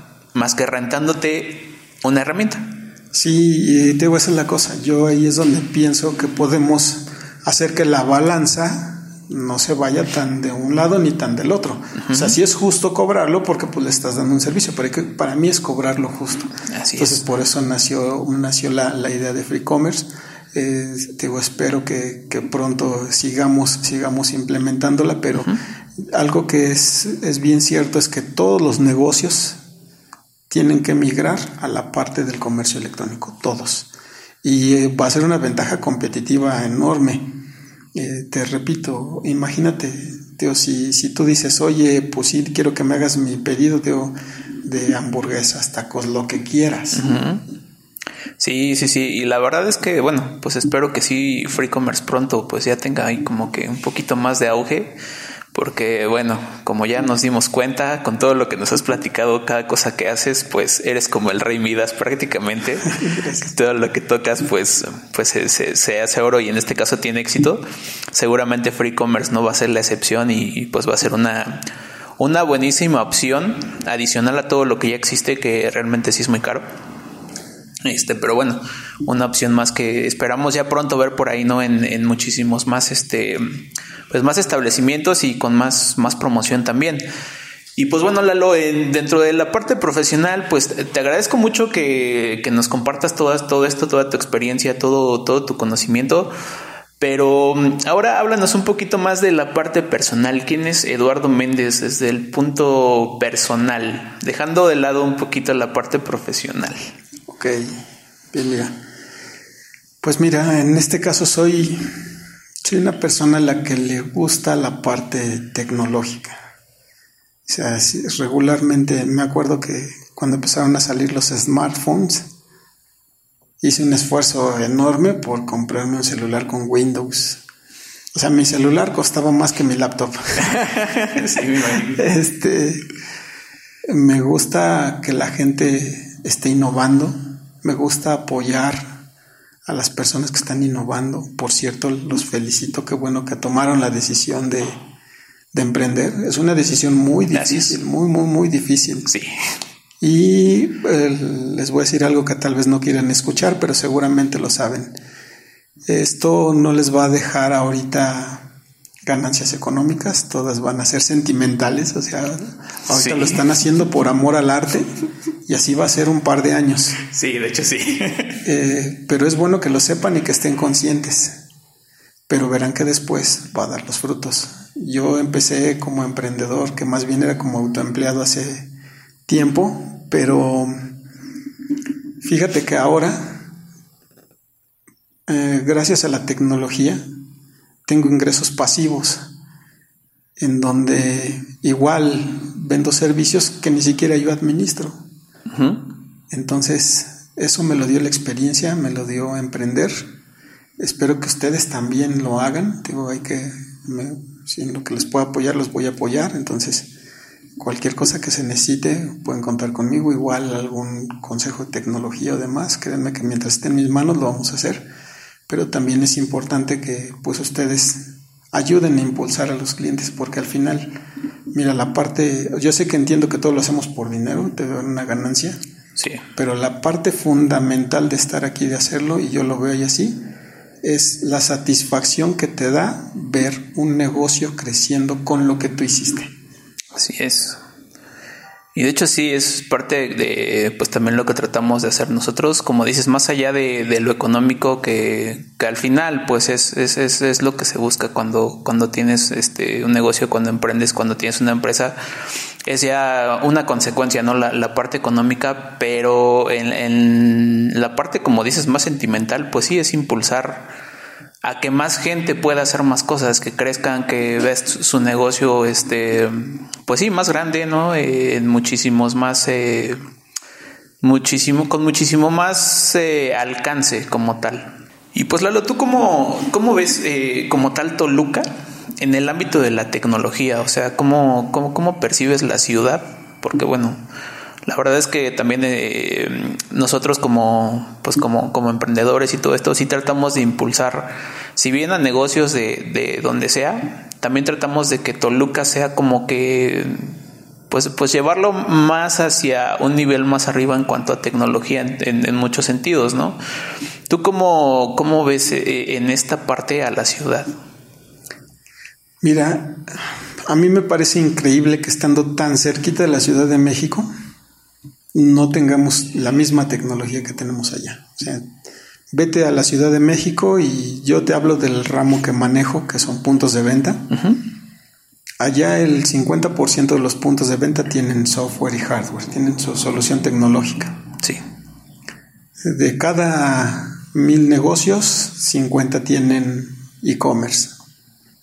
Pero te vienes del lado de Toluca y los números se caen enormemente y estamos a 40 minutos de distancia, o sea, 80 kilómetros. Y tenemos acceso a la misma tecnología. Es más, tenemos en una ida, puedes poner una computadora, un punto de venta y, ponerlo en tu negocio. Pero aquí somos muy renuentes al cambio. Es una cuestión, yo me atrevo a decir que es hasta cultural. Sí. Los negocios que tienen muchos años están metiéndose a la parte tecnológica uno, por los hijos de los dueños, que ya son tecnológicos, ya son millennials. Y dos, porque no les queda de otra. Pero todos los que todavía pueden mantener su negocio sin todas las herramientas tecnológicas o con las que ya tienen, así se siguen. Entonces te digo, es un punto que, que yo, yo pienso que es hasta como parte cultural o no sé qué sea de mentalidad, pero sí en, Toluca veo muy poco auge de tecnología. O sea, ya estamos mejor que antes, pero te repito, a diferencia de, de, la Ciudad de México, incluso Guadalajara, te vas a Guadalajara y, y hay mucho más tecnología. es más, estamos a 30 minutos de Santa Fe está Microsoft, sí. está HP, está IBM, o sea, no, no puedo creer que estando tan cerca estemos tan lejos de la, de la tecnología. Entonces sí creo que nos cuesta trabajo, pero nos cuesta trabajo por la parte cultural y por la parte de que no hay impulso para la tecnología. Esa es otra cuestión. Eh, no hay forma de, impulsarlos. O sea, aquí, aquí este, es, importante pues también que haya un tipo de, incentivo hacia la gente. Se está tratando de hacer con formas de pago como CODI y demás, pero yo creo que eso va a tardar, puesto que ¿De qué sirve que tengas CODI o de qué sirve que tengas tarjeta si llegas a la tienda y no tienen dónde pasar la tarjeta o no tienen dónde pasar tu CODI? Sí. Creo que la base es la que tienen que impulsar. Hubo una iniciativa que incluso fue privada de Carlos Slim, de Telmex, de decir, ah, ¿sabes qué? Computadoras para todos con cargo al recibo telefónico. Nosotros implementamos 8100 puntos de venta con esa con esa promoción. O sea, se estaba vendiendo como pan caliente. Ajá. Entonces se necesita que alguien impulse nuevamente eso. ¿Para qué? Para que tengamos la tecnología Pero no nada más en Toluca, sino en todos lados. Yo sí Toluca lo veo lento. Yo creo que hay que impulsarlo, pero la situación es que el primer impulso está del lado tecnológico del hardware, que todavía es caro para mi gusto. No debería ser tan caro. Pero el segundo es una vez que ya esté, créeme que el lado tecnológico del software va, se va a dar. Sí, sí, sí, pues esperemos no tarde mucho, aunque la verdad sí es un proceso muy, muy lento el, este cambio cultural. Sí, yo creo que todos tenemos que poner nuestro granito de arena y todos me refiero a toda la cadena. Proveedores de hardware, proveedores de servicios, me refiero a los bancarios, a los del e-commerce. Te repito, dar soluciones que sea lo justo, que ganes lo justo. O sea, a mí se me hace injusto que una plataforma de e-commerce te cobre el 10% de, ni siquiera es de tu ganancia. O sea, el 10% de tu venta. Eso es lo que se me hace injusto. Si dijeras, oye, es el 10% de la ganancia, dices, bueno, pues está bien, ¿no? Si gano un peso, pues te voy a dar 10 centavos. Hasta, entre comillas se me hace más justo. Pero te repito, o sea, mientras no hay ese tipo de impulso, pues tú como dueño de negocio también entiendes que no puedes entrar a esa tecnología, a esas plataformas. Yo les he propuesto a muchos, oye, ¿por qué no te vas a un e-commerce? No por las comisiones bancarias. Y eso que les ofrezco free commerce. Imagínate si les digo, súbete a alguna plataforma de las grandes en que le voy a decir, oye, pero además tienes que pagar un porcentaje de cada una de tus ventas, pues me van a mandar al demonio. Pues porcentaje impuestos y aparte de su pasarela de pago. Exactamente. Entonces yo creo que tendríamos que, dar ese impulso. Yo sí veo mal que los impuestos a eh, los servicios electrónicos se haya, ahora es que se haya impuesto. sí. Porque eso hace que eso hace que muchos ya, o sea, tienes que pagar más impuestos. O sea, en lugar de que sigas emprendiendo y haciendo cosas, pues te desanima, te desalienta. Entonces la, cosa es alentarlo. Entonces yo estaba pensando, oye, pues CODI va a servir para, evitar la parte de las comisiones bancarias. Pero eh, por otro lado, como te digo, o sea, ¿de qué te sirve tener CODI si vas a la tienda y no puedes pagar con CODI? Exacto, pues no, no sirve de mucho, pero bueno, al final pues creo que son pasos que, que como dices son muy lentos. Esperemos que pues esto, toda esta situación pues ha impulsado muchas cosas, ¿no? Lo, esto de la pandemia y demás, esperemos que también pues impulse muchísimos más otras cosas. Exacto. Sí, pues ya nada más por último, este, pues sí quisiera pedirles a, toda la parte de, emprendedores, de dueños de negocio, todos los que vean este o escuchen este podcast, es que también se decidan a, a innovar a todo el tiempo estar, estar en la parte tecnológica. Hay soluciones para todo tipo, o sea, no necesariamente tiene que ser una u otra solución. Yo creo que se van a dar cuenta que innovando y tecnificando sus negocios, este, pues vamos, vamos a, llegar a, la meta mucho más rápido. Y yo creo que vale la pena que hagan el esfuerzo también nosotros como profesionales tenemos que tenderle la mano a todos esos negocios. Te repito, o sea, yo entiendo que hay que tener una ganancia, sí, pero yo creo que también ustedes, y los conozco ustedes como yo, este, estamos más por amor al arte que por, Exacto. que por lo otro, pero tarde o temprano se, se dará, créanme que, que sí, sí llega el momento. Este, igual los dueños de negocio, créanme que va a llegar el momento en el que decir, qué bueno que hice esto, qué bueno que hice lo otro en la parte técnica. Y te digo, yo tengo casos muy específicos. Ahora, regresando al, a lo que les platiqué de mi cliente de las carnes, ahora el cliente, la señora ya no va al negocio y los dos hijos pues van, pero ya llegan nueve, diez de la mañana. sí, debe ser? inventes. Entonces, si ahora el día que no hay sistema, una de todo el tiempo que llevo atendiéndolos un solo día, no hubo sistema, estaban vueltos locos, me querían sacar debajo de las piedras. imagínate irme, pararme 3 de la mañana y córrele hasta, hasta Nesa porque no había sistema. Sí. Entonces, este, digo, ahora, ahora ellos ven el cambio y les digo, oye, y a ver, ¿podrías seguir trabajando como antes? Pues no, definitivamente no. Exacto. Entonces sí hay muchos beneficios, sí hay que hacer alguno que otro sacrificio, pero el beneficio bien lo vale. Vale la pena, pues sí.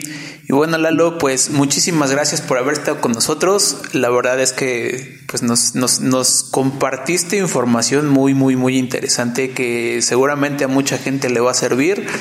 Eh, pues esperamos que pronto también este, pues podamos hacer algo algo más, un poquito diferente, este, que, que nos acompañes en otro episodio a futuro.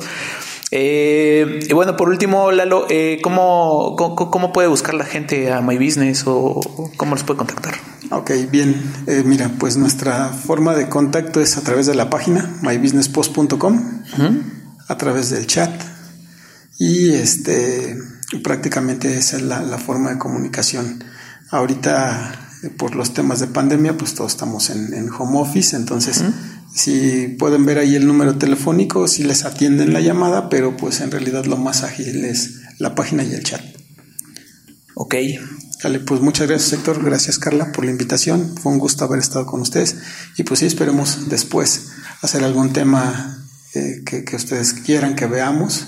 igual eh, tenemos un tema de de inteligencia artificial muy interesante, si quieren luego lo vemos aplicado a los negocios. Estaría buenísimo. Entonces, eso es un, es un tema que, que muy pocos ven, pero que yo también veo muy cerquita. Claro, sí, sí, sí. Inteligencia artificial basada en, en, la tecnología. Eh, bueno, eh, la otra vez estaba viendo un, un sistema de predicciones, genera forecast de ventas muy apegados a la realidad y oye, hay de dos, o estos cuates son muy buenos o ven el futuro y ya cuando vemos está atrás Cortana, dije, ah, no, pues con razón. Sí. Entonces sí, sí, analicen ese tema, eso, podemos platicar ese tema que a lo mejor la gente ahorita no lo está viendo, pero a lo mejor les puede servir. Hay tecnologías de inteligencia artificial muy accesible, eh, predicciones que se pueden cargar en, en una página web tal vez les puedan servir, cómo creen que vende Amazon, cómo creen que vende Mercado Libre. Este, yo creo que podría ser útil para, para todos sus clientes. Ok, pues sí, definitivamente yo creo que nos vamos a estar escuchando por acá próximamente, Lalo. Y bueno, pues muchas gracias a todos por, por escucharnos. Esto fue el episodio número 8 de Digitalmente. Los invitamos a que se suscriban en Spotify y también en nuestro canal de YouTube. Nos encuentran como DCW. Y bueno, este, gracias a todos y nos escuchamos la próxima.